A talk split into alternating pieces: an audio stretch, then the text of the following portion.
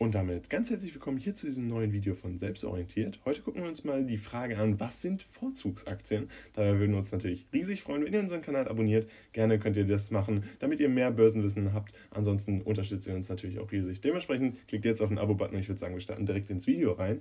Heute gucken wir uns ja einmal an, was ist die Definition von Vorzugsaktien? Was ist das konkret? Wir gucken uns danach aber auch noch die Details an. Das heißt, wir gehen auf Vor- und Nachteile von solchen Vorzugsaktien ein. Wir gehen jetzt aber direkt direkt mal los mit der Definition. Ähm, grundsätzlich ist es äh, ganz entscheidend im Vergleich zur Namensaktie, dass Aktionärsrechte hier eingeschränkt werden. Das heißt, ihr habt nicht die gängigen Aktionärsrechte wie zum Beispiel die Teilnahme an Hauptversammlungen, ähm, Abstimmungsrechte oder das Einbringen von Fragen. Das sind alles Rechte, die bei euch bei einer Vorzugsaktie nicht zugesichert werden können. Bei einer Namensaktie habt ihr diese Rechte ja, hier bei einer Vorzugsaktie habt ihr diese Rechte nicht.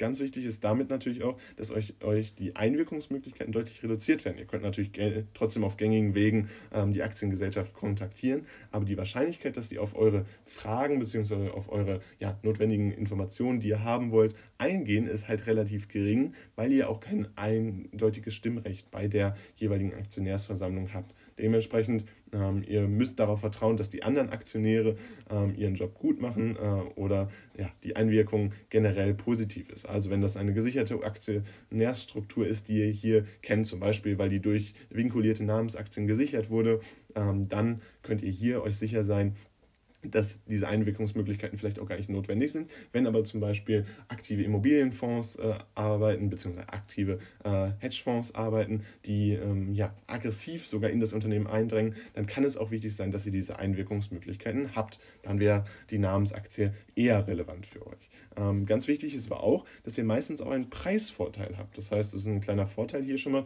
äh, für die Stammaktie, beziehungsweise gegenüber der Stammaktie. Äh, das heißt, die Stammaktie ist typischerweise ähm, teurer. Ähm, ist nicht immer so, ist aber meistens so. Ähm, Dementsprechend der Preis der Vorzugsaktie hier äh, bezieht sich darauf natürlich, dass es ein kleiner Vorzug ist, den ihr da genießen dürft. Ihr bekommt ein bisschen ähm, Preisnachlass eben dafür, dass ihr auf bestimmte Aktionärsrechte verzichtet. Und damit soll es auch mal kurz in die Werbung gehen. Wir würden uns riesig freuen, wenn ihr unseren Kanal abonniert, gerne das Video liked und ansonsten schaut mal die Links in der Videobeschreibung. Gibt unseren Podcast von uns, würden uns riesig freuen, wenn ihr da mal vorbeischaut. Ansonsten würde ich sagen, gehen wir jetzt zu den Details über. Und ganz wichtig ist, dass es mh, diese Vorzugsaktien meistens nur von größeren Unternehmen emittiert werden. Das heißt, die sind nicht für alle zugänglich. Ähm, dementsprechend könnt ihr auch nicht ein Portfolio nur aus, Namensaktien, äh, nur aus Stammaktien bzw. nur aus Vorzugsaktien bauen, sondern meistens ähm, nur, wenn ihr aus größeren Unternehmen euch auswählt. Sonst gibt es typischerweise nur eine gängige Stammaktie. Diese Vorzugsaktien werden zum Beispiel nur von Volkswagen äh, emittiert. Also es gibt nur ganz wenige Unternehmen, die das zum Beispiel in Deutschland machen. Ähm, aber ein Vorteil ist natürlich, dass ihr eine eventuell höhere Dividende genießen dürft. Das müsst ihr unbedingt vergleichen, wenn ihr seht, okay, Volkswagen emittiert zum Beispiel eine Stammaktie und eine Vorzugsaktie. Dann guckt ihr euch an, ähm, was sind die jeweiligen Dividenden in den vorherigen Jahren gewesen. Habe ich da einen nennenswerten Vorteil? Ist da ein nennenswerter Preisvorteil? Weil dann kann die Vorzugsaktie für euch natürlich besonders interessant werden, weil Kleinanleger ja nicht diese Einwirkungsmöglichkeiten haben, die größere Fonds haben, für die die Stimmrechte ähm, nochmal deutlich relevanter sind.